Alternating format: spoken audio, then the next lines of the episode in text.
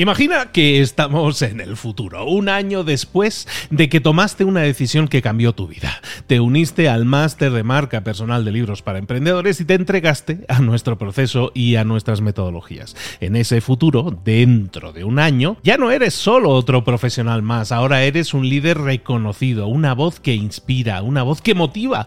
Tu marca personal brilla ahora con claridad y con propósito. ¿Recuerdas cómo sentías curiosidad y emoción al inscribirte al máster?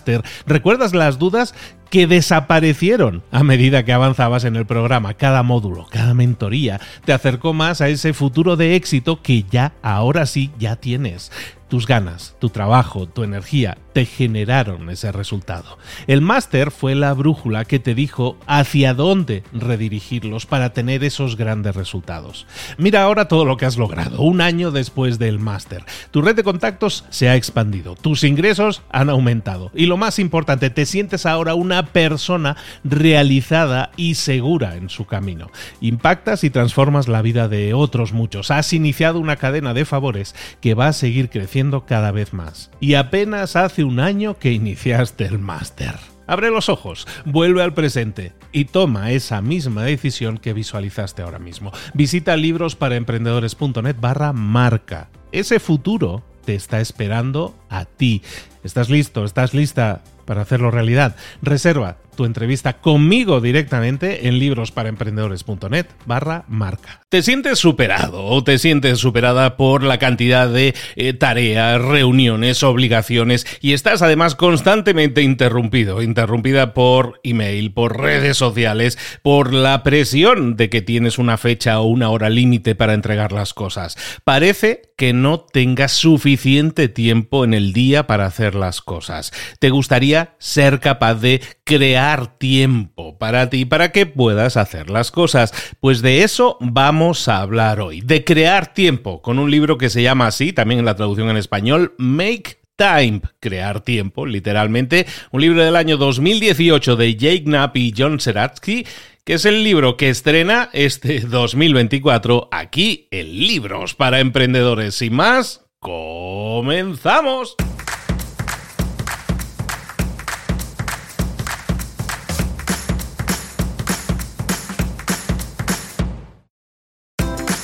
Bienvenidos al podcast Libros para Emprendedores.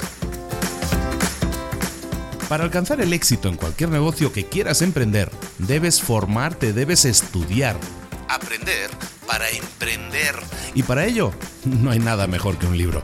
En el podcast Libros para Emprendedores te ayudamos de tres maneras. Primero, seleccionando los mejores libros del mercado para ayudarte a emprender, a mejorar en tu emprendimiento. Segundo, te ofrecemos gratis un resumen de los puntos más valiosos explicados en cada libro. Y tercero, te damos finalmente pasos a seguir para poner en práctica todas esas lecciones aprendidas y así poder acortar tu camino hacia el éxito ya sea marketing, ventas, liderazgo, emprendimientos, mentalización, eh, vamos a analizar lo mejor de lo mejor, de los mejores libros del mercado y te lo vamos a dar todo bien masticadito y listo para ser aplicado.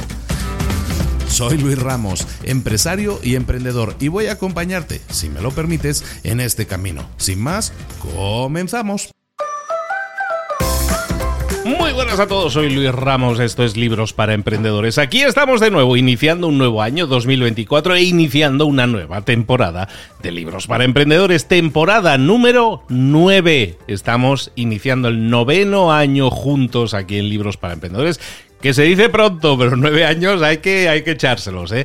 Llevamos nueve años juntos, este es el noveno año en que vamos a estar juntos y espero darte muchas excusas para que siga siendo así, sigamos juntos muchísimo tiempo y si no llevas nueve años con, conmigo, si llevas uno o llevas, este es el primer episodio que escuchas, bienvenido, bienvenida. Igualmente, espero que encuentres un montón de valor, de hecho vas a encontrar mucho valor, te lo aseguro, cientos y cientos de libros analizados, resumidos, desmenuzados y con todas esas ideas que te pueden ayudar a explotar al máximo ese contenido. Hoy vamos a hablar de hábitos, hoy vamos a hablar de productividad. Yo creo que ya casi es un estándar cuando nosotros iniciamos el año que el primer resumen del año trate de estas temáticas. Y básicamente, eh, yo creo que podríamos rebobinar y la gran mayoría de los años hemos empezado con un libro de hábitos y el libro que te traigo hoy es un libro que se llama así, Make Time crea tiempo, en, si lo tradujéramos, pero no lo han traducido, han mantenido el título en inglés. Es un libro escrito en el año 2018 por un señor que se llama Jake Knapp, que si te suena el nombre es porque ya hemos visto un libro suyo en el pasado, un libro que se llama Sprint. Es un señor que trabajaba, ya no trabaja, trabajaba en Google, trabajó en Google durante muchos años y se dedicaba a temas de productividad y de innovación dentro de la propia empresa de Alphabet. Este libro está coescrito por un señor que se llama John Seratsky, que es su socio. Ahora estos dos señores son socios, han creado una empresa. Es este John Seratsky trabajaba en Google y en YouTube, también en temas de productividad y de innovación, se juntan, montan su propia empresa en la que hablan de productividad y uno de los productos que sacan es este libro basado en una teoría que ellos tienen muy fácil de entender, un método de tres pasos que nos permite aumentar nuestra productividad. ¿Qué es lo que tenemos que hacer? Enfocarnos en tres cosas. Básicamente, Paso número uno, enfocar nuestra atención. Paso número dos, proteger nuestro enfoque. paso uno, me enfoco en... pongo mi, atención, me enfoque en algo. Paso número dos, lo protejo, ese foco lo protejo. Y tres, incremento mi energía mental a través del mejor cuidado de de mí mismo. Es decir, temas muy sencillos de entender. Me enfoco en una cosa, protejo mi enfoque y además me protejo, me cuido mejor a mí mismo para ser una mayor máquina, más, afinada, eh, más mejor engrasada. Bueno, de eso es lo que vamos a estar hablando, de estas tres áreas. Él también, o ellos también hablan de, de un cuarto paso que básicamente es un paso de reflexión en el que vas a ver, y también lo vamos a ver aquí, qué es lo que más y mejor te funciona, que de eso se trata eso. ¿Por qué? Porque todo sistema de productividad es bueno todo sistema de productividad, de hábitos, de mejora o gestión del tiempo, todos funcionan, todos son más o menos complejos o simples, todos funcionan si los aplicas.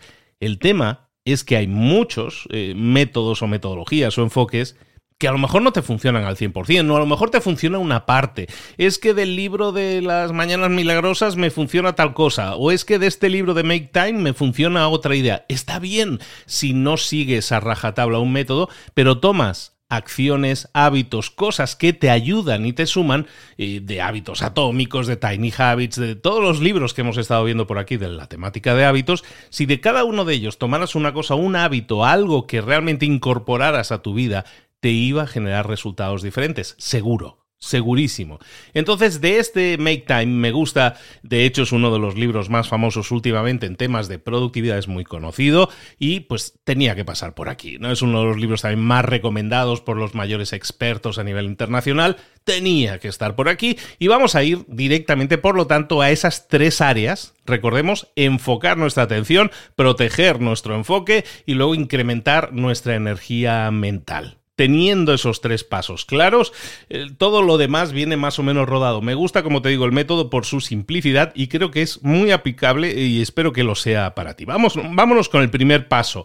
¿Cómo enfocamos nuestra atención? Y es que aunque parece sencillo de decir enfocarnos, enfocar nuestra atención, no es tan fácil como parece. La mayoría de nosotros estamos todos los días reaccionando en forma reactiva, reaccionando a un montón de intrusiones en nuestro tiempo, de demandas, de sugerencias, de peticiones, emails, llamadas, notificaciones, por no mencionar a otros seres humanos que se pueden acercar a mi mesa para comentarme algo y, a lo mejor desatascar alguna problemática que ellos puedan tener, o reuniones, o comités, o tareas, o encargos, o cositas que hay que hacer en la casa. Todo eso todo eso lo tenemos que eh, meter como sea posible en nuestra agenda de vida, porque esa es nuestra vida. ¿Qué sucede? Que muchas veces nos dejamos llevar por sirenas, por sirenas, por alarmas que pueden sonar. Y esa alarma puede ser las redes sociales, pueden ser las noticias, puede ser el, ¿sabes que Necesito variedad y me, y me zambullo un rato en Instagram y, y no salgo de ahí o de TikTok o de donde sea. Lo más importante. Entonces tenemos que entender que ese es nuestro entorno de vida. Partimos de ahí, ese es nuestro punto de partida.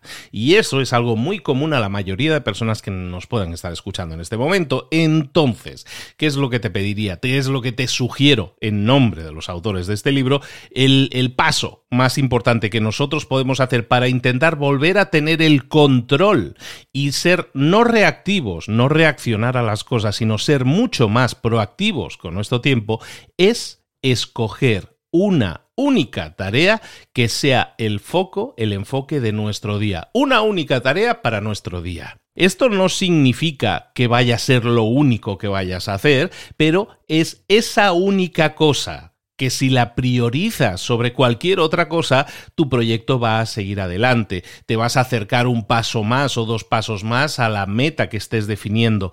Puede ser algo que, que signifique algo para ti que tenga que ver con tu tiempo libre, puede ser, pero lo importante es que tú decidas que esa es la tarea central de tu día. Da igual lo que, lo que escojas. Ahora veremos cuáles son los patrones a la hora de escogerlo, pero no es importante tanto lo que escojas, sino que lo que escojas te sirva para que cuando lo hayas terminado eh, te sientas eh, orgulloso, te sientas orgullosa, que tengas una sensación de satisfacción, de, ole, ¿sabes qué? Lo he conseguido, por fin me he quitado esto de encima.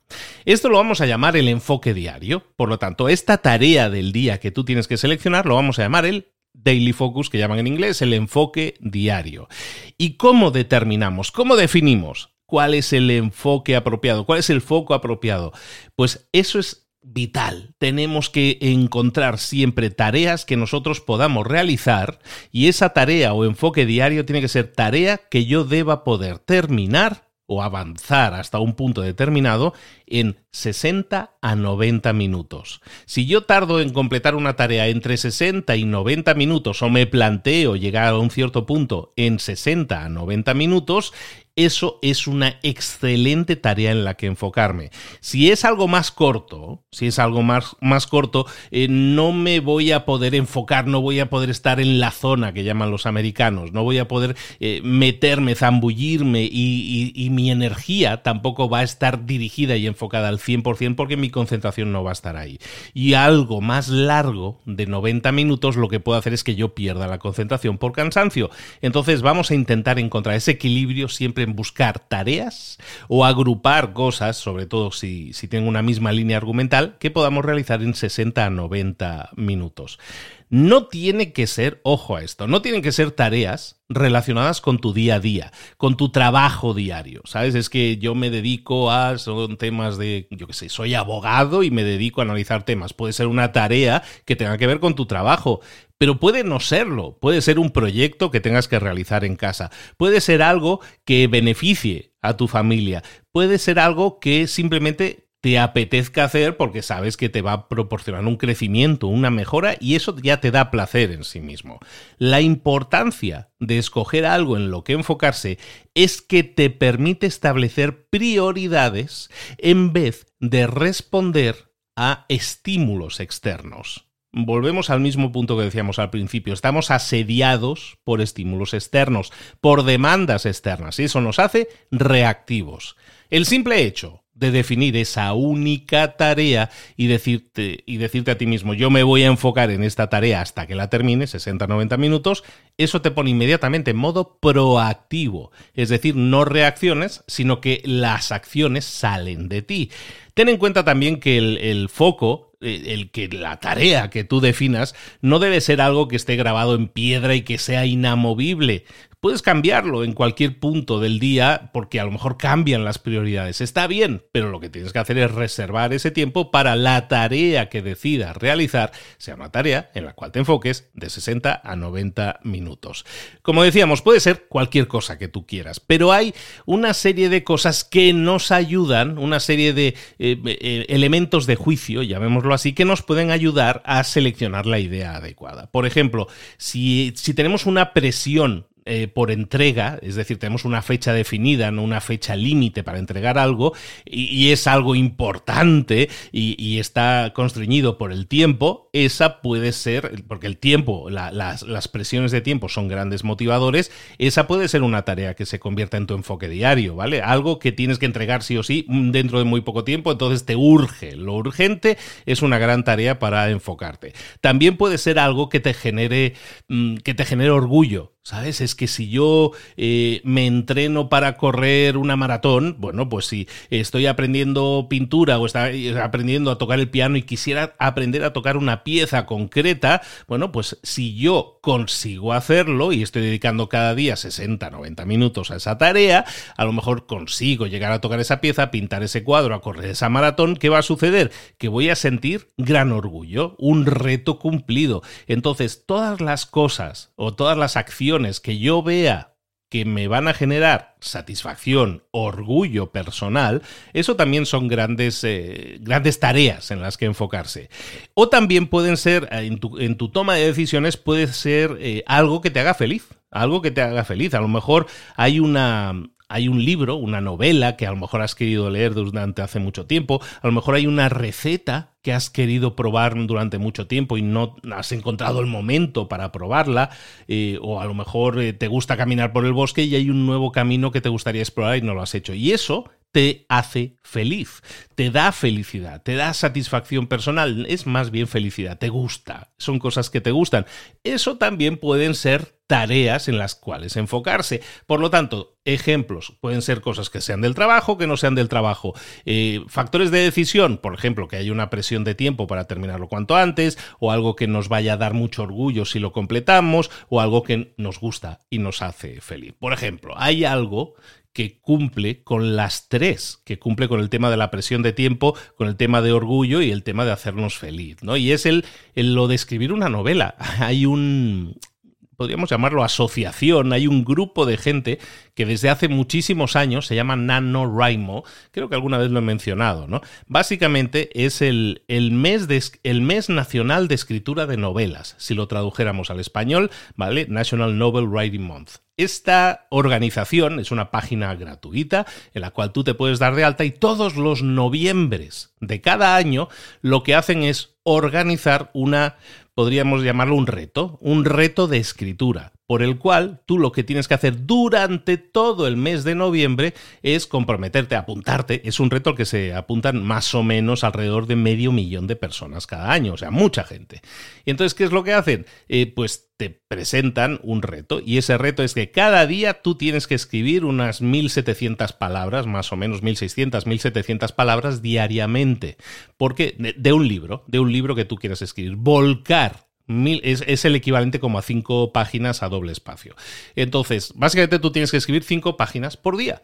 Entonces, si escribes esas cinco páginas por día, que son 1600 y pico palabras por día, en un mes, como es eh, noviembre, que es un mes de 30 días, resulta que vas a terminar el mes habiendo escrito un libro si eso lo llamamos libro, a lo que sale de ahí, que es una primera versión, evidentemente, pero vas a tener escrito un libro de 50.000 palabras, que es un libro ya muy sólido, ¿vale? Entonces, ese es un ejemplo de algo que está constreñido en el tiempo, por ejemplo, solo es durante del primero de noviembre al 30 de noviembre, que tienes unas tareas muy específicas que si las completas te van a dar mucho orgullo y evidentemente quien lo haga es porque le gusta, ¿no? Entonces ahí establecemos esos tres factores de decisión que en este caso para la si, hay, si a ti te llama a escribir un libro, pues te puedes apuntar. Hay grupos en todos los países, hay grupos en todos los idiomas, es algo muy, muy bien organizado, en el cual tú te puedes apuntar gratis para pertenecer a esa comunidad en la que se juntan para escribir libros y se animan entre ellos y como ves que aquel lo está haciendo yo también me animo, si aquel no ha fallado yo tampoco quiero fallar,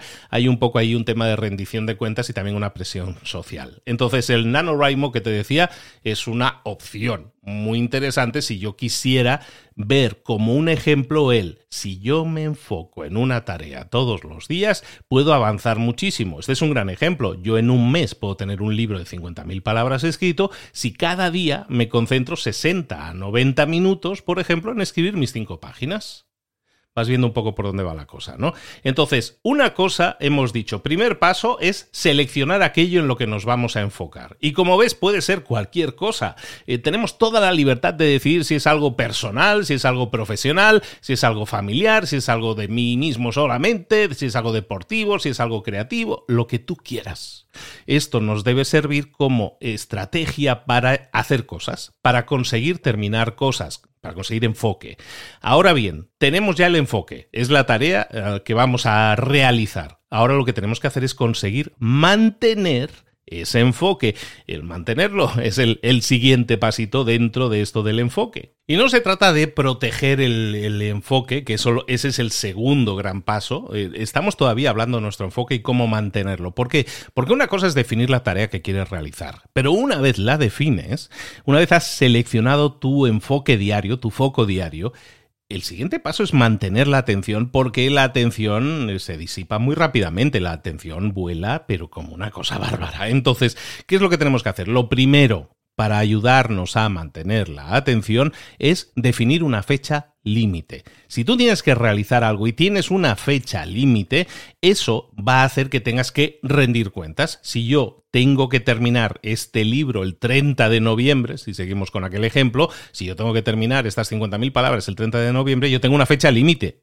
Entonces esa fecha límite nos va a ayudar porque nos genera una presión, una presión buena, presión para que yo siga haciendo esa tarea que sé que tengo que hacer si quiero conseguir esa meta. Entonces eso, en cuanto yo tengo una fecha límite definida, lo que, lo que, mejor puedo hacer es compartirlo con otra persona, decirle a un amigo, decirle a un miembro de la familia, decirle a un colega del trabajo que tú esperas terminar esta tarea en tal fecha. Es un compromiso en el cual ya se convierte en un compromiso público.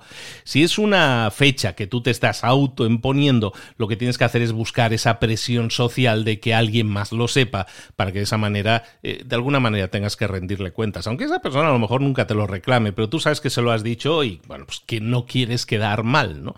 Entonces, el enfoque es muy importante que busquemos mantenerlo definiendo fechas límites. Luego, puede ser Puede ser que tú hayas definido una tarea o tengas una idea ahora mismo en la cabeza. Piensa ahora mismo en una tarea, en una idea que tú quisieras desarrollar y terminar. Pongámosle una fecha límite. Vamos a ir haciendo el ejercicio si quieres en paralelo con mi explicación.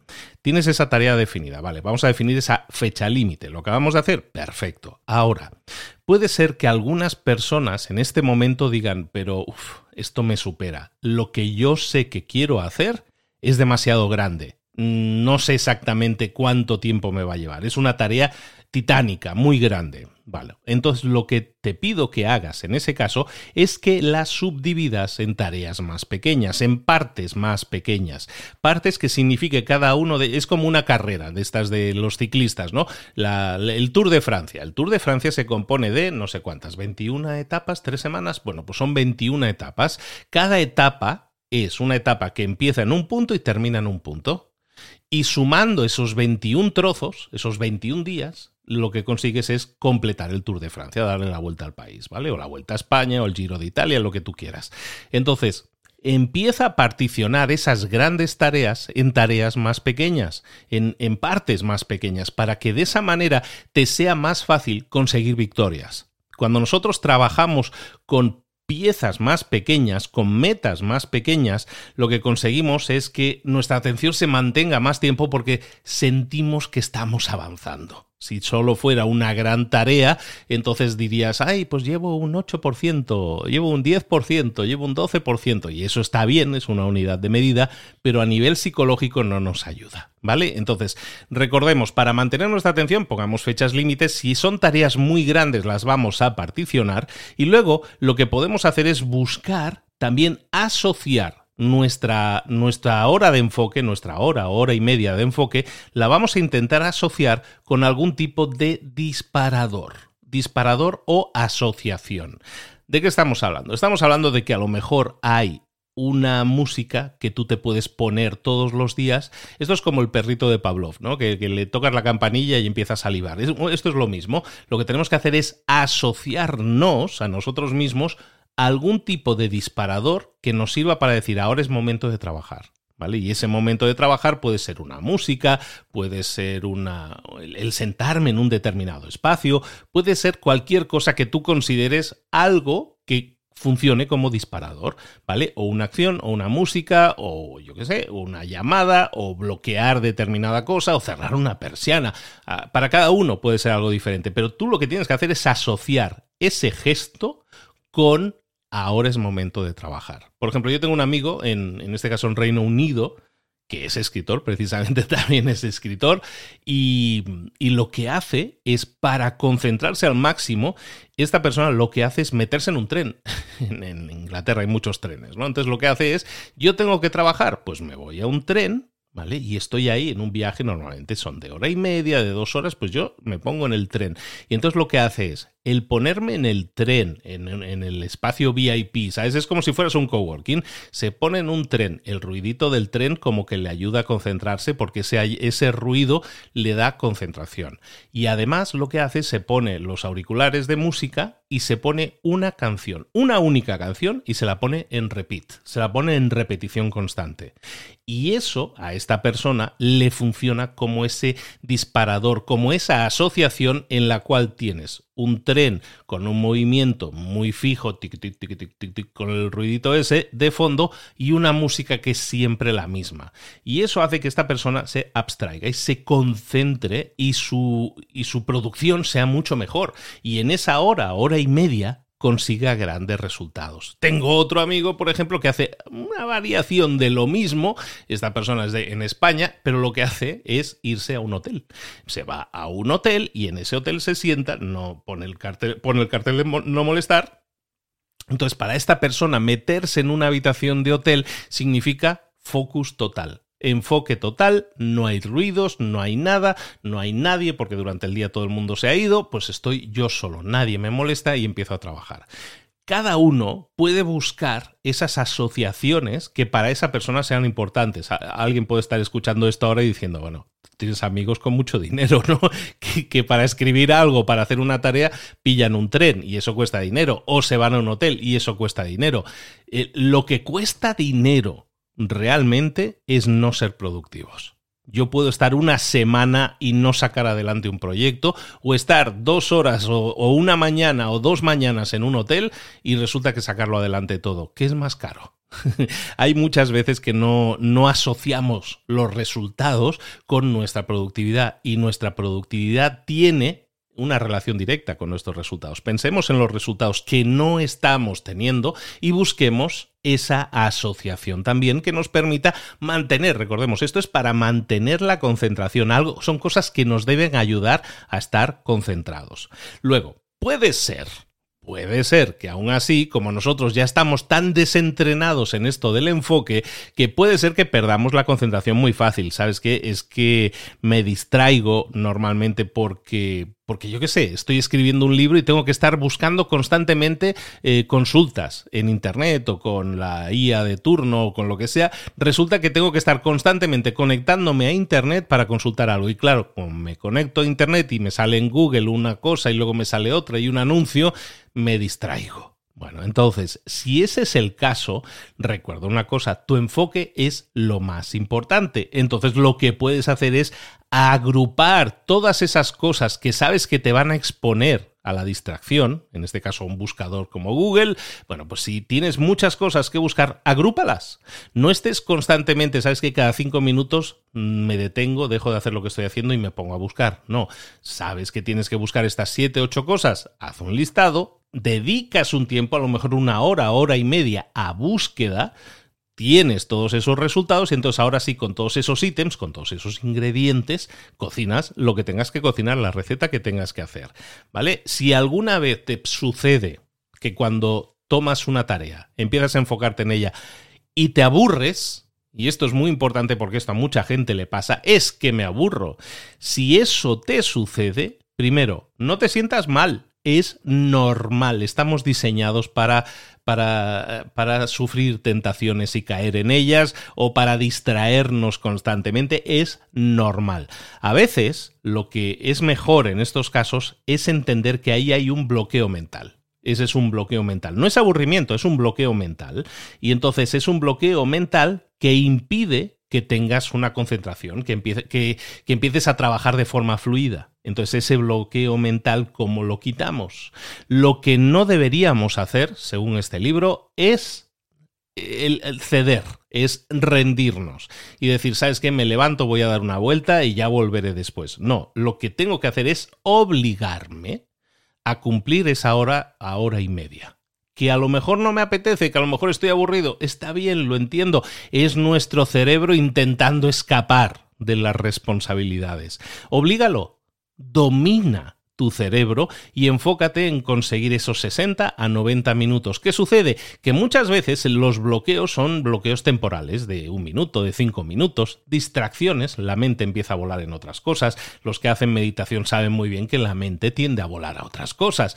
Entonces, ¿qué hacemos cuando hacemos meditación y la mente empieza a volar? Volvemos a concentrarnos. Nos mantenemos y volvemos a concentrarnos. En este caso es lo mismo, es como es activar la meditación dentro de nuestro trabajo, ¿vale? Si yo me siento cansado, si me cuesta enfocarme, lo que voy a hacer es forzarme a estar esa hora, a hora y media.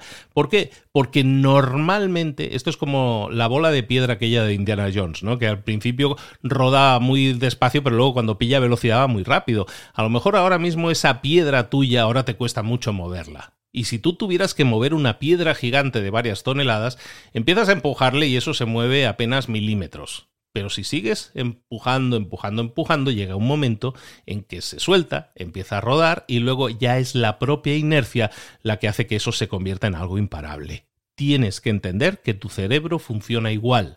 Y lo que tienes que hacer es intentar desatascarle poco a poco, no rendirte, no decirte, está bien, no la puedo mover, me voy. No, no, no, no, no nos rendimos, nos mantenemos ese tiempo y entonces de esa forma, de esa forma yo estoy de alguna manera adiestrando a mi cerebro a que se mantenga enfocado, a que aprenda a enfocarse. Esto sobre todo le va a ser muy práctico a aquellas personas que les cuesta mucho enfocarse.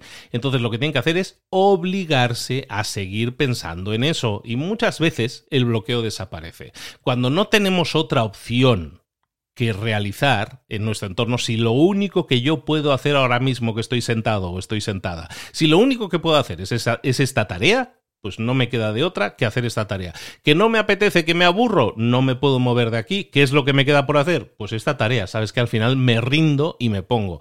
Es un pulso es una batalla que estás lidiando con tu cerebro y que tú tienes que ganar porque es tu fuerza de voluntad la que debería ganar. Cuando nosotros empezamos a desarrollar esto más, nuestros hábitos se convierten en cosas que funcionan de forma automática. Ya no tenemos que acudir a esta fuerza de voluntad, pero al principio probablemente te sea mucho más útil, mucho más necesario. Y luego sé práctico. Siguiente punto, sé práctico también con tu foco diario. A lo mejor Em, a lo mejor tienes muchas tareas, a lo mejor tienes muchas cosas que te... que la, verdad es que empiezas a pensar en todas las tareas que tienes que hacer y dices, pues que no voy a acabar en la vida. Bueno, si esa es la, la pregunta que te está quitando el enfoque, entonces hay muchas cosas que puedes hacer, pero la primera es escribir tu enfoque diario muchas veces tenemos una lista de tareas y decir, que podría empezar por cualquiera de ellas. Tengo 12 tareas diferentes para realizar. ¿Por cuál empiezo? ¿Por cuál empiezo? No, no, no, no. Eso te va a desenfocar, eso te va a bloquear. ¿Qué es lo que vamos a hacer? De esas 12 tareas que tienes en tu lista, que me parece muy bien que las tengas, vamos a escoger una. Y esa tarea la vamos a escribir y este es el foco del día. Esta tarea es el foco del día. Si me enfoco en realizar esta tarea, el beneficio que voy a tener va a ser muy grande. No tiene que ser una tarea nueva. Puede ser una tarea que a lo mejor ya vienes realizando los últimos días, como el ejemplo del libro que se escribe durante 30 días. Si es un proyecto extendido, como es el caso de este ejemplo, entonces a lo mejor puedes repetir tu enfoque diario otro día más y otro día más y otro día más. Está bien, está claro que al final de ese mes vas a tener alcanzada esa meta, que es al final lo que querías. Es importante también enfatizar una cosa, tienes que proteger tu tiempo.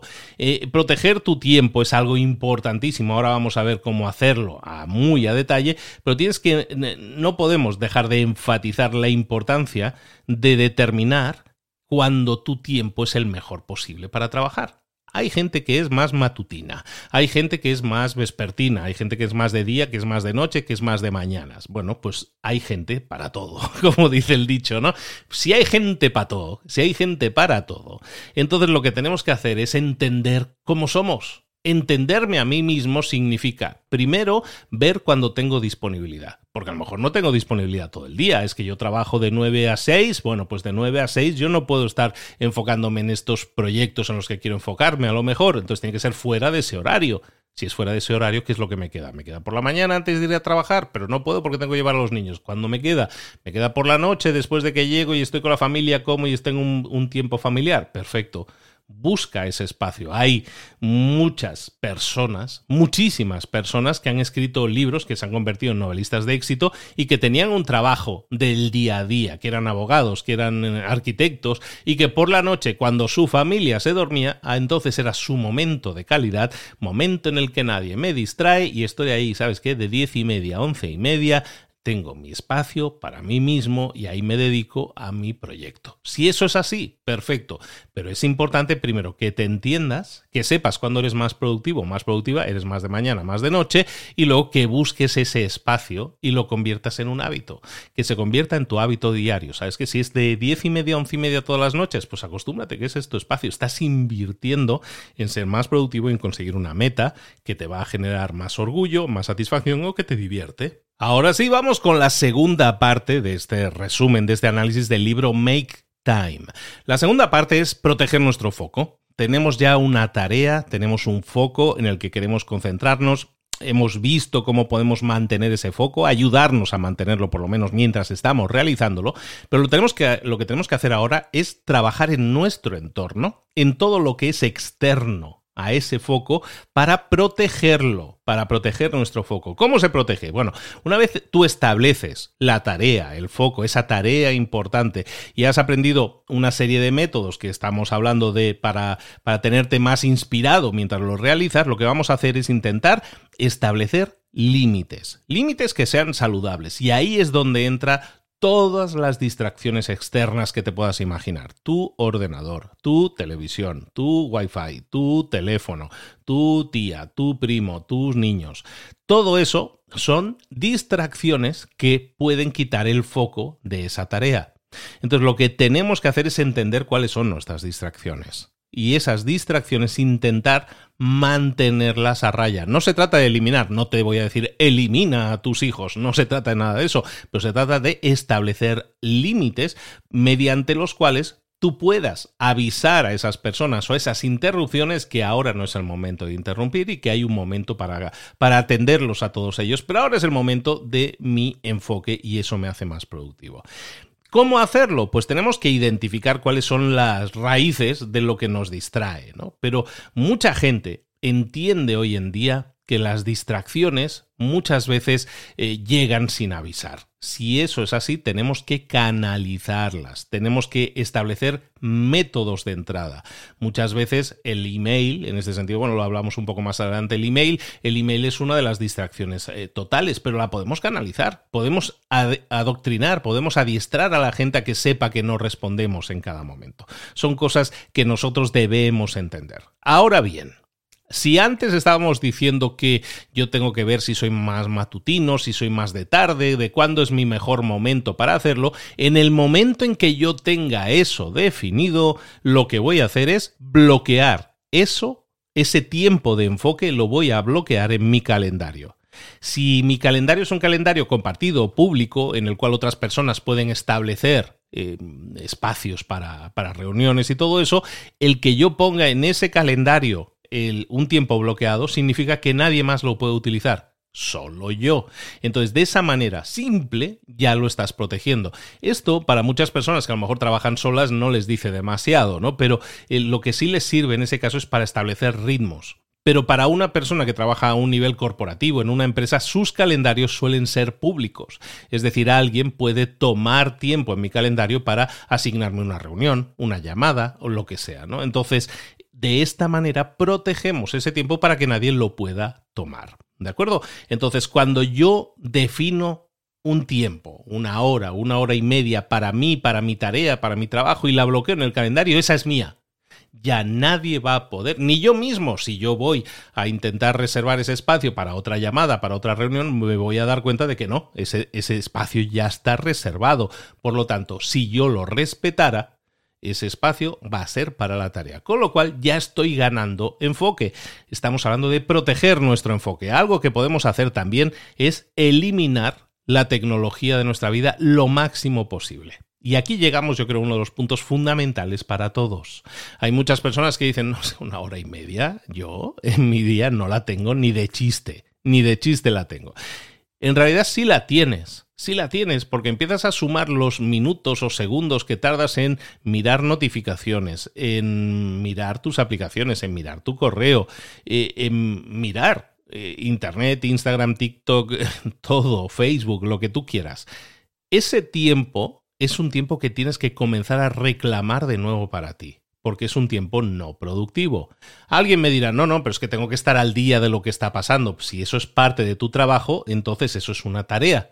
Pero si no es una tarea, que no reclame tu tiempo. Entendamos que las páginas web, las aplicaciones, las redes sociales están diseñadas para convertirse en sistemas adictivos. Lo que pretenden no es que estés ahí, consumas un contenido y ya está. Lo, que quieren es que estés ahí, consumas infinitos eh, contenidos. Porque de eso viven, porque de eso les genera más exposición tuya a publicidad y eso les puede generar más ingresos. Entonces no caigamos en esa trampa. Puede ser también eh, servicios de streaming, ¿sabes? Es que ahora puedo ver una serie, en una sentada me puedo ver una serie entera. No, si yo no digo que no te la puedas ver pero define espacio o tiempo para ello. A lo mejor no es una, no es una carrera de velocidad el ver una serie de televisión. Es decir, es que acaba de salir el viernes una serie nueva, la tengo que ver el fin de semana para que el lunes la podamos comentar. Bueno, pues a lo mejor eso no es parte de tu tarea o no te acerca a algo que realmente te produzca un resultado duradero no te va a hacer más productivo, más productiva. Entonces, todas esas cosas tenemos que entenderlas que son parte de nuestra vida. Hoy en día ¿Quién no hace eso? Ah, es que ha salido la nueva temporada y te pones ahí, te tiras de cabeza. Bueno, pues a lo mejor tenemos que empezar a ser un poco más eh, cautelosos con eso, ¿no? Yo, por ejemplo, ahora que estoy de vacaciones de Navidad, pues estoy en casa y con la familia y, y, te lías a ver alguna serie más. Yo lo que estoy intentando es hacer todos los días un episodio de la serie.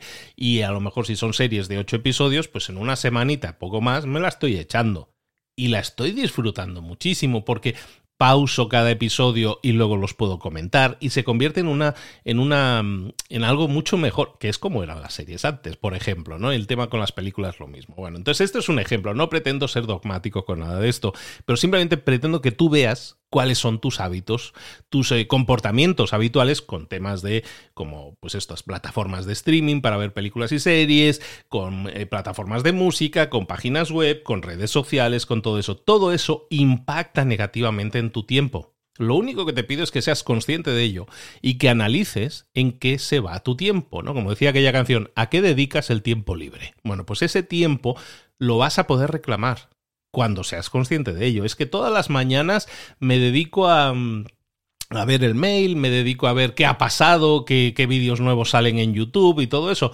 Bueno, pues a lo mejor algo que podrías hacer es, eso realmente no me ayuda en nada, simplemente es entretenimiento, entonces en vez de dedicarle una hora, le voy a dedicar media hora. O a lo mejor no le dedico nada, que sería lo más sano, y decir, ¿sabes qué? De eh, la mañana, desde que me levanto hasta las 10 de la mañana, no toco nada que esté conectado a Internet por ejemplo. De esa manera, tu enfoque va a ser mucho más en ti. Tus tareas van a ser mucho más proactivas porque van a salir de ti y no van a ser reactivas que vas a ser tú reaccionando a contenidos de otros. ¿Tiene sentido? ¿Vale? Entonces, pensando en eso, empieza a ver eh, que dedicas tu tiempo, empieza a ver que bloquear tu teléfono o ponerlo en modo avión puede ser una muy buena idea. Otra opción, bloquear todas las cosas que sean notificaciones. Es decir, yo tengo eh, mi Twitter, yo tengo mi, bueno, X, ¿no? Yo tengo mi Twitter, yo tengo mi Facebook, yo tengo mi Instagram y todo lo tengo eso en mi teléfono. Pero tengo todas las notificaciones desactivadas. Es decir, si yo no entro en Instagram, yo no veo notificaciones. Si yo no entro en WhatsApp, no veo notificaciones eso puede ser algo que haga que tu teléfono se convierta en algo mucho más herramienta de lo que es ahora. Ahora mismo es un emisor de, de llamadas, ¿no? de, de distractores. Si tú le eliminas eso, eliminas todas las notificaciones, pues te quedas con una herramienta que la utilizas tú cuando tú decides. Es decir, se convierte en una herramienta en la que tú eres el jefe y no ellos son los, los que reclaman de tu tiempo. Es interesante eso. Hablábamos antes del email, ¿no? El email es algo que también puedes utilizar para proteger tu tiempo. A nivel profesional, muchísima gente sabe que tiene que estar respondiendo todo el día los emails que llegan, pero ¿Realmente tenemos que responder todos los días en los siguientes cinco minutos a algo que nos hayan enviado? Puede haber casos que sí. Puede haber una empresa en la cual tú digas, no, es importante porque este email es un email de emergencias. Entonces aquí la clave es responder lo antes posible. Bueno, pues entonces a lo mejor hay que establecer turnos para responder a eso. Pero si no, tu mail es un gran distractor si estás todo el día atendiendo las notificaciones en tiempo real. Lo que puedes hacer es priorizar más tu tiempo que el email. Y a lo mejor decir, solo respondo mails una vez al día. Solo verifico eh, mails, es decir, solo miro que me ha llegado eh, tres veces al día y lo hago durante 15 minutos. De esa manera, lo que estoy haciendo, y esto es algo que sale en muchos libros y mucha gente dice, no, no, sí tiene todo el sentido, pero eso yo no lo puedo hacer. No lo puedes hacer porque no lo estás entrenando. Si lo empezamos a entrenar un poquito más, vas a ver que al final esto es como un presupuesto. Yo tengo un dinero determinado y lo que hago es establecer un presupuesto para decir, este dinero se va una parte para el viaje, otra parte para la casa, otra parte para la comida, por ejemplo. Eso es un presupuesto. Bueno, pues yo puedo hacer lo mismo con mi tiempo. Mi tiempo es un presupuesto. Entonces puedo hacer que mi tiempo se divida en esta cosa, esta cosa y esta cosa. Y eso es hacer un presupuesto con dinero y eso también es hacer un presupuesto con tu tiempo, que es más valioso que el dinero probablemente. En definitiva, de lo que estamos hablando aquí es que entiendas que la tecnología es un distractor. La tecnología en general te pone en, en, forma reactiva, en formato reacción no te pone en formato acción. Y lo que estamos buscando para proteger tu tiempo es que entiendas qué es lo que te distrae y una vez lo hagas, lo elimines o lo intentes eliminar. Establecer algo como, por ejemplo, una rutina en la cual yo todos los días veo las, noticias a las 3 de la tarde. Bueno, pues a lo mejor no lo necesitas. O sea, ¿realmente necesitas ver las noticias todas las tardes, eh, a las 3 de la tarde? Y uno puede decir, sí, porque así me siento que estoy informado. Bueno, pues a lo mejor lo que puedes hacer es no perder 45 minutos para ver las noticias y a lo mejor recibir una newsletter que te envía un diario todos los días con un resumen de los titulares. Y a lo mejor con eso estás al día, pero lo ves en un golpe de vista en 5 minutos.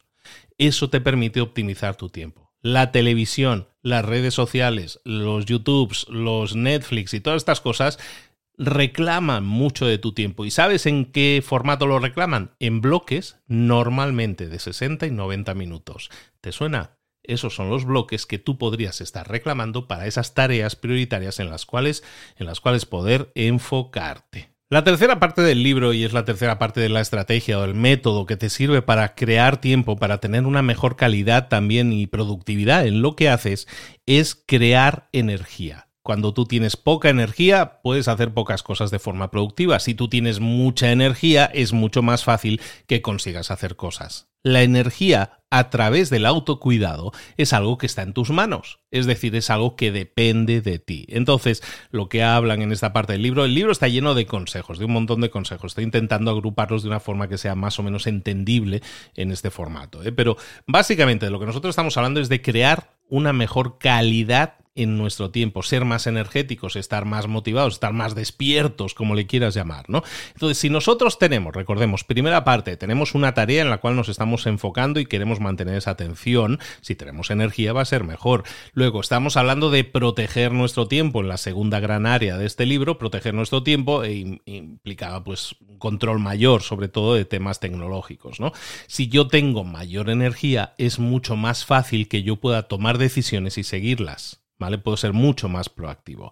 Entonces, ¿cómo creo energía? No te voy a descubrir nada nuevo, vamos a sobrevolar esto muy rápido porque lo has escuchado muchas veces y simplemente ellos lo que hacen es agruparlo en una serie de consejos, pero evidentemente hoy nuestro cuerpo, que nunca estuvo diseñado para eso, hoy nuestro cuerpo está acostumbrándose a estar siempre sentado, a estar sedentario, a estar mirando una pantalla. Entonces, si nosotros entendemos que nuestro cuerpo no está diseñado para eso originalmente, lo que tenemos que hacer es meter en nuestras rutinas diarias cosas que no tengan que ver con eso, sino cosas para las que mi cuerpo estuvo diseñado originalmente. ¿Como cuáles? Pues la del movimiento nuestra gente eh, neandertal o de otras épocas estaba moviéndose constantemente. Tú a lo mejor ahora o yo mismo no nos movemos tanto. Entonces lo que tenemos que hacer Paso número uno, acostumbrarnos a generar movimiento en nuestro día a día. Los beneficios son muchos, simplemente de dedicarle 20 minutos, 30 minutos, 40 minutos al día a ejercitarte o a caminar, que al final estamos hablando de lo mismo, de un ejercicio, de una actividad, estamos hablando de movimiento. Caminar es algo perfecto porque te permite, te permite aparte desconectar mentalmente muchas veces. Entonces, si tú añades a tu lista de hábitos y tareas y dices, sabes que todos los días de seis y media a siete y media o seis y media a siete voy a estar caminando yo solo y tengo un parque en, la que haya, en el que haya árboles o un bosque cercano, todo eso me va a ayudar muchísimo a recargar pilas y tener mucha más energía, que es de lo que estamos hablando. Si además tengo una rutina de, ejercicios que estoy realizando, pues eso me va a permitir meter una hora de trabajo de ejercicios y tener un cuerpo mucho más activado. Cualquier activación física va a generar energía mental también, con lo cual vamos a ser mucho más productivos. Si a esto le añadimos, esta es una capa, otra capa, ¿cuál sería para tener más energía? La comida. Una, una capa es el movimiento, otra la energía que nosotros generamos al comer, que es de donde viene toda nuestra energía realmente, ¿no? Lo que transformamos es la comida, la transformamos en nuestra energía.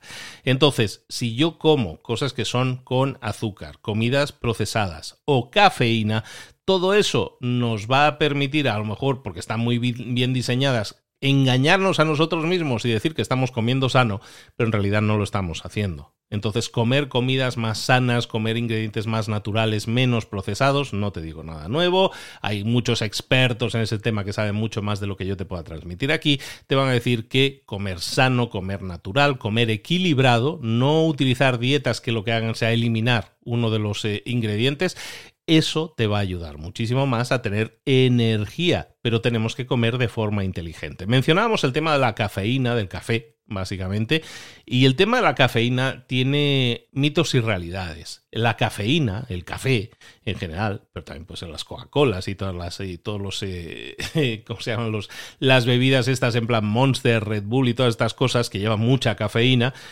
¿para qué nos sirven? Nos sirven para, para tener un disparo, pero no es de energía ¿vale? Es un, disparo que no es exactamente de energía, sino simplemente para eliminar sueño, eliminar somnolencia, que es algo en lo que la cafeína es muy buena. Entonces entendemos eso como que el Monster o el Red Bull o el café no es algo que me vaya a generar energía, sino simplemente que me quita somnolencia. ¿Vale? Entonces, entendamos eso de una forma muy precisa. Si no me da energía, lo que tengo yo que hacer es buscar en mi día cuando yo tengo más energía. ¿Cuándo tengo yo más energía? A lo mejor en mi caso es por las mañanas. Pues si yo por las mañanas, que es cuando tengo más energía, lo que hago es tomarme un café, eso va a quitar somnolencia, con lo cual mi energía va a tener mucho más enfoque. Entonces, utilizar el café de forma que sea un acelerador de, nuestra, de nuestro enfoque, eso sí lo podemos hacer. Pero ojo, porque el café no da energía, simplemente quita somnolencia. ¿De acuerdo? Entonces, cuidado con el café. Y luego, como el café tarda mucho en, sintetizarse, todo lo que es la cafeína y todo eso, tarda mucho tiempo en que el cuerpo lo absorba bien, lo que tenemos que intentar es, en este caso, cualquier cosa cafeinada, no tomarla después de las 2 de la tarde para que nos permita sintetizar las siguientes 4 o 6 horas, que es lo que va a tardar en sintetizarse, de manera que no afecte a la siguiente capa, que es el sueño. El sueño significa que yo tengo que dormir bien, descansar bien, y eso significa priorizar mi sueño. Los electrónicos en el dormitorio prohibidos. La tele en el dormitorio para ver la película prohibida. Cuando vamos a la cama, vamos a lo que vamos. ¿Vale? Entonces hay dos cosas que se hacen en la cama, una ya la sabes y la otra es dormir. Entonces lo que vamos a intentar siempre es respetar ese espacio con luz negra, es decir, cero luz, no luz negra, cero luz, mejor dicho, cero iluminación, cero ruidos, respetar todo eso va a hacer que durmamos mucho mejor. También analizar nuestros ciclos de sueño. Hay una aplicación que yo utilizo que, os recomiendo muchísimo y es una aplicación que es muy conocida, pero que, pero que mucha gente a lo mejor no la conoce todavía, que se llama Sleep Cycle, Sleep Cycle, que es básicamente ciclos de sueño en inglés. Es gratuita y tú la pones en el teléfono por la noche cuando te vas a dormir y te analiza tu sueño, si es más inquieto, si es más profundo, si es menos profundo. Si tienes un relojito de estos inteligentes, ya te lo mira lo del sueño y todo eso. Pues bueno, utilízalo. Mira cómo está funcionando tu sueño. ¿Cuáles son tus ciclos de sueño? ¿Cuántas veces te, te despiertas por la noche? ¿Sabías o eso te lo digo yo, ¿sabías que el sueño profundo para que sea reparador tiene que ser un 30% por lo menos del sueño total? ¿Sabías tú que si te despiertas más de una vez por la noche es eh, tienes un sueño demasiado agitado y deberías hacer cambios antes de dormir. Cuando nosotros empezamos a analizar el sueño, el sueño nos da pistas de que algo está bien o algo no está bien. Entonces, cuidar nuestro sueño dormir las horas adecuadas. Que uno duerme seis horas y media, perfecto. Que uno duerme siete, perfecto. Que uno duerme ocho, perfecto. Analízalo y ve qué tan descansado estás. ¿Cuál es la mejor hora para despertarse? Estas aplicaciones te las van a hacer y te despiertan a la mejor hora posible. Pero todo eso sumado hace que tu sueño sea más reparador. ¿Y para qué sirve el sueño reparador? Para reparar, para reparar tu energía para darte más energía al día siguiente. Si luego al día siguiente tú eras más matutino, pues al día siguiente llegas, te tomas tu café, te quitas el sueño, porque el café te quitaba el sueño y eres mucho más productivo y mucho más energético porque tienes más enfoque, más energía porque dormiste bien, eh, estás mejor porque estás comiendo más sano, menos, eh, menos eh, comidas procesadas y todo eso suma para que tengas mucha más energía cuando yo tengo más energía, cuando yo no estoy cediendo a la, a la pasión de estar mirando durante horas Instagram mis pantallitas o mis series y todo eso, sino que me voy a dormir, ¿sabes qué? Me voy a ir a dormir a las diez y media, me voy a ir a dormir a las once o a las once y media. Perfecto. Yo vivo en México normalmente, pero pues paso tiempos en, en España, ¿no? Y ahora, por ejemplo, estoy en España. Y en España la gente se va a dormir mucho más tarde. Dormirse en España a la una de la mañana es muy normal y en cambio a lo mejor en otros países no tanto, ¿no? Entonces cada país tiene sus peculiaridades. Entonces está claro que si tú quedas con los amigos para cenar en España, en España vas a quedar a las nueve, nueve y media para cenar a las diez. y eso es así. Entonces tenemos que entender dónde vivimos, pero lo que tenemos que buscar es adaptar todo esto que te estoy diciendo a, nuestras realidades. Si yo te digo mm, que yo me voy, por ejemplo, a dormir a las diez y media todos los días, en general en, en mis horarios normales, pues a lo mejor tú que vives en España vas a decir, yo a las diez y media estoy empezando a cenar. Bueno, pues entiende que a lo mejor tienes que hacer cambios si quieres tener más energía. ¿Por qué? Porque a lo mejor cuando te despiertas al día siguiente te despiertas muy cansado, muy cansada, te despiertas con poca energía. Y eso impacta negativamente en la energía del resto del día, en tu productividad y en que consigas sacar cosas. Y cuando no eres productivo, no te consigues sacar cosas adelante, ¿qué sucede? Te frustras y te frustras porque dices, es que no me da tiempo, no tengo tiempo para hacer nada, bla, bla, bla. Y entramos en esa bola de negatividad. Todo eso es algo que si nosotros tomamos decisiones proactivas por cambiar en nuestra vida para proteger nuestro tiempo, para definir las tareas adecuadas y en este caso para también proteger nuestra energía por un lado y también generar más energía por el otro, es muy probable que podamos conseguir muchas más cosas. Con lo cual vamos a estar mucho más satisfechos. Con lo cual, si estamos mucho más satisfechos, tenemos además un rebote de energía porque nos sentimos orgullosos y felices y eso también nos da energía. Entonces se convierte en un círculo virtuoso en el cual cuando nosotros buscamos hacer tiempo en nuestra vida, hacer más protegido y hacer cosas con más energía, todo eso redunda en mayores resultados y aparte en un círculo virtuoso en el cual cada vez tengo más energía, más ilusión y más ganas de seguir haciendo las cosas bien. Para terminar, entonces, en el libro hablan de que el, siguiente paso, que para mí no es un paso como tal, es evaluar, ¿no? Evaluar cómo nos está yendo. Entonces, empecemos por pensar, estábamos haciendo antes el ejercicio de, que tú vayas dando eh, pasos, ¿no? A la vez que yo te los voy explicando. Recordemos esos pasos. El paso número uno era que tú escogieras en qué enfocarte. El segundo era intentar ver que todo tu entorno facilite que ese enfoque se mantenga. El siguiente paso era el de proteger tu enfoque de forma que ninguna tecnología esté interrumpiéndote y tengas un foco mucho mayor. Y el siguiente paso era tener un mayor cuidado de uno mismo. Todo esto es mucho. Si yo te explico esto así de, hola, buenos días, hoy es 1 de enero y esto es todo lo que tienes que hacer para cambiar tu año, vas a decir, ay, no. Está muy bien, me cuadra mucho, tiene mucho sentido, tiene mucha lógica, no voy a poder. Bueno, entonces, ¿qué es lo que podemos hacer para implementar esto y que nos funcione? Lo primero, no intentar hacerlo todo a la vez. ¿Qué es lo que vamos a hacer? Bueno, vamos a ir a hacer una lista de tareas. ¿Cuáles son las tareas que tengo que hacer? Y de ahí vamos a escoger cuáles son esas tareas principales y de esas tareas principales cuál es la prioritaria para hoy. Y te vas a centrar en eso. Entonces, lo que vas a hacer ahora es empezar con esa tarea y empezar a incorporar poco a poco cositas, cosas que puedan servir para mejorar tu entorno, tener una mesa limpia y ordenada, eh, aumenta el foco, tener bloqueado el tema del calendario te va a permitir ah, enfocarte mucho más, toda una serie de cosas que hemos estado viendo. No las hagas todas a la vez, pero haz una. Empieza a seleccionar tu tarea, empieza a realizar esa tarea en tu hora, hora y media de enfoque e intenta protegerlo. Si ves que te es imposible porque te están entrando llamadas, ahí tienes una señal de cosas que tienes que corregir. ¿Vale? Entonces, perdónate si no lo has conseguido hoy. No pasa nada, es un proceso. Vamos a intentarlo de aquí un rato. No mañana, no, de aquí un rato. Lo he intentado hoy de 9 a 10 y media. Bueno, pues ahora lo vamos a intentar de 11 y media a 1. Y a ver si puedo mantener ese enfoque. Y a ver si puedo dar pasos.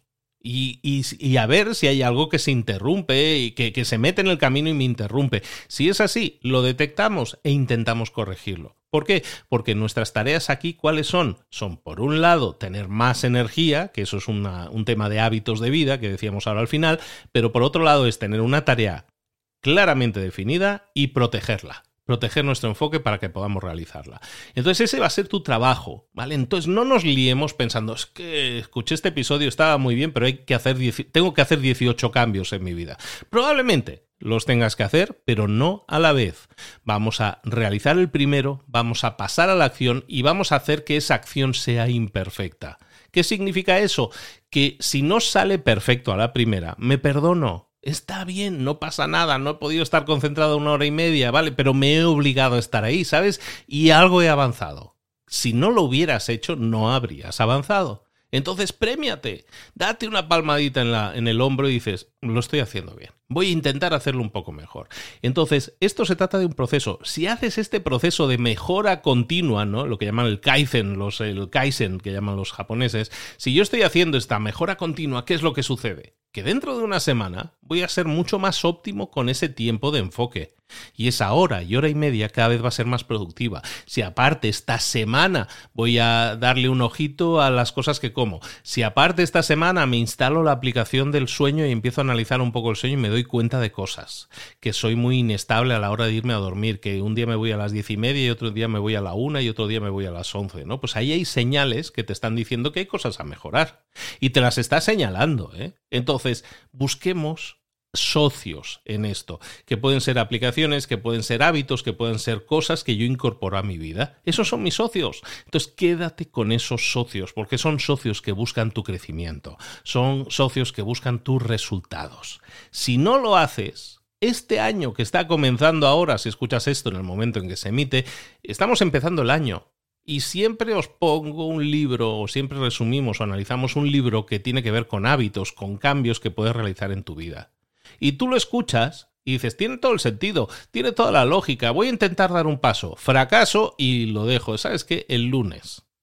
¿Y entonces qué sucede? Nunca lo hacemos y cada año se convierte en una repetición del año anterior.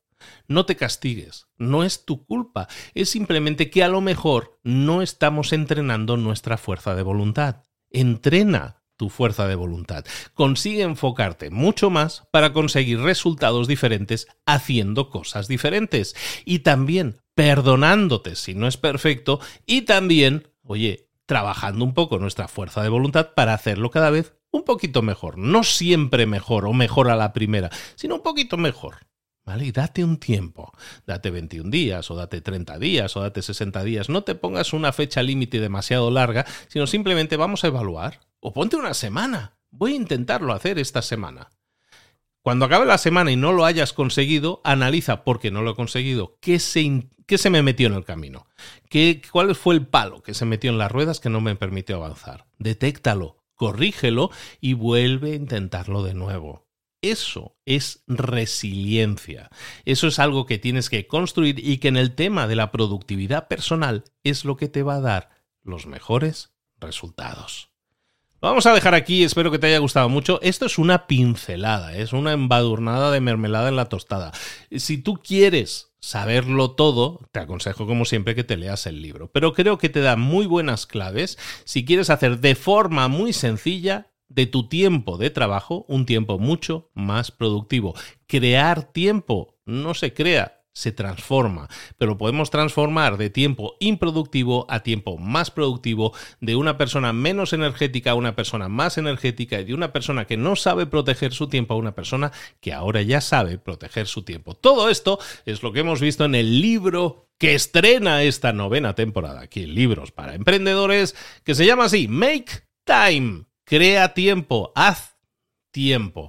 Sé más productivo con tu tiempo. Sé más productivo con tu año. Sé más productiva con tu año. Te intentaremos acompañar en este proceso con las mejores claves de, en temas de productividad y de hábitos, que es un complemento, yo creo, indispensable para todas aquellas personas emprendedoras que quieren hacer cosas diferentes para tener resultados diferentes. Emprender dentro de tu empresa, emprender fuera de tu empresa, tener un negocio propio, tener algo que te llene como que te pone al mando de tu vida, ese es nuestro objetivo. Y ojalá lo podamos conseguir. Y este año tenemos el empujón definitivo para que lo consigas y vienen cositas en ese sentido también. Besos y abrazos. Recuerda, el, antes de irme, el Libros para Emprendedores tienes, si acabas de llegar, tienes cientos y cientos como decía aquel, cienes y cienes de resúmenes de libros y análisis de libros que, que, yo creo que te pueden funcionar muy bien en todas las áreas de conocimiento que un emprendedor, empresario o empleado que quiera crecer puede crecer y puede desarrollarse. Si es así, ahí tienes esos cientos, esos cienes y cienes de libros y, yo aquí continuaré sumándole cada semanita un librito más que te sirva para explorar, para ver nuevos enfoques, para tener nuevas ideas y que esa nueva idea que escuchaste en el episodio de hoy animarte a que la pongas en práctica, a que pases a la acción y obtengas esos resultados diferentes. Ahora sí, esto, todo esto en librosparaemprendedores.net. También te avisaría que vayas, que visites nuestra página, también para darte de alta en la newsletter, porque este año le vamos a dar muchas pilas a eso. Eh, está muy de moda todo ese tema, pero bueno, vas a ver que lo que intentaré será darte también resúmenes de las cosas que estamos viendo en los podcasts para que también a nivel de la newsletter, si no tienes tiempo de escucharte una hora de episodio, como es este caso, que lo puedas ver también en una escaneada en un mail en, en un par de minutos. ¿Vale? Todo eso, vale la pena que te des de alta. ¿Dónde te das de alta la newsletter? Entras en librosparaemprendedores.net y es prácticamente lo primero que vas a ver, darte de alta en nuestra lista de correos. Ojalá y lo estés, decenas de miles de personas lo están y de momento no se me quejan demasiado. Entonces yo creo que algo estamos haciendo bien. Bueno, ahora sí, nos despedimos, nos vemos la próxima semana en Libros para Emprendedores, pero recuerda también que tengo más podcasts si quieres desarrollar tu marca personal y generar un negocio sólido alrededor de ti, de tu marca, de aquello que te apasiona, convertir eso en un negocio, generar una base de seguidores muy grande, tengo un podcast para ti. Se llama Tu Marca Personal. Lo puedes escuchar en esta misma plataforma en la que estás escuchando este. Y Tu Marca Personal vuelve este año con episodios semanales, con un montón de contenidos. Y esta semana especialmente, con una... Bueno, ideas de contenido para que no te falten nunca más ideas de contenido esta semana en este episodio, no te digo más. Y luego también decirte que otro podcast que yo tengo que es muy reconocido, que se llama Mentor 360, ha mutado, lo hemos cambiado y ahora se llama Reinvéntate. Reinvéntate. Si lo buscas, también está en las listas de éxitos muy arriba, está funcionando muy bien, ya tenemos varios episodios. Y si tú tienes dudas, si tienes preguntas que todavía no tienen respuesta, que te permitan saber si las respondes cómo reinventarte, cómo crecer, cómo desarrollarte en lo personal en lo profesional, esas preguntas en Reinvéntate te las respondo a razón de dos por semana. No es poco. Y estoy muy orgulloso de los episodios que, por ejemplo, se van a publicar esta semana sin ir más lejos. También de los de la semana pasada, que son los primeros. Pero en esta semana, ¿sabes cuando, cuando haces una cosa dices, es que me ha quedado, esto me ha quedado cuadrado? O sea, estoy muy orgulloso de estos dos episodios que se publican esta semana. Uno hoy mismo, junto con este, pero en un podcast que se llama Reinvéntate. Reinvéntate libros para emprendedores y tu marca personal. Es la batería, el arsenal de herramientas de construcción masiva de tus resultados en cuanto a marca personal, en cuanto a reinvención y crecimiento profesional con el Reinvéntate o al de emprendedores, y que hay un montón aquí de herramientas que sirven para emprendedores y no emprendedores, en este podcast tuyo, Libros para Emprendedores. Bienvenido 2024, bienvenido, bienvenida tú de nuevo a este tren que sigue en marcha y con un destino muy claro, tu desarrollo, tu crecimiento y tus resultados en lo personal y en lo profesional. Ahora sí, besos y abrazos, nos vemos en un próximo episodio. Saludos, hasta luego.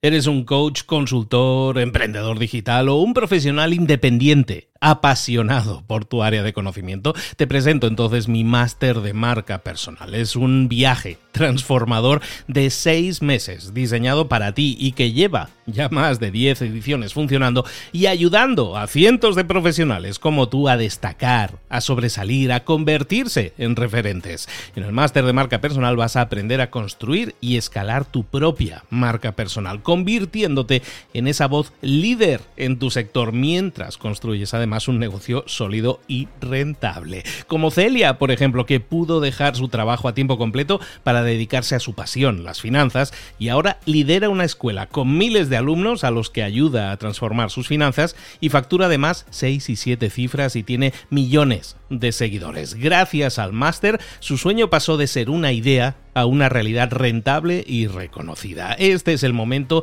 de que tú también dejes tu huella, de influir y de vivir por fin de tu pasión. Visita librosparaemprendedores.net barra marca y únete a una élite de profesionales que ya están cambiando sus vidas. Reserva tu entrevista conmigo directamente en librosparaemprendedores.net barra marca.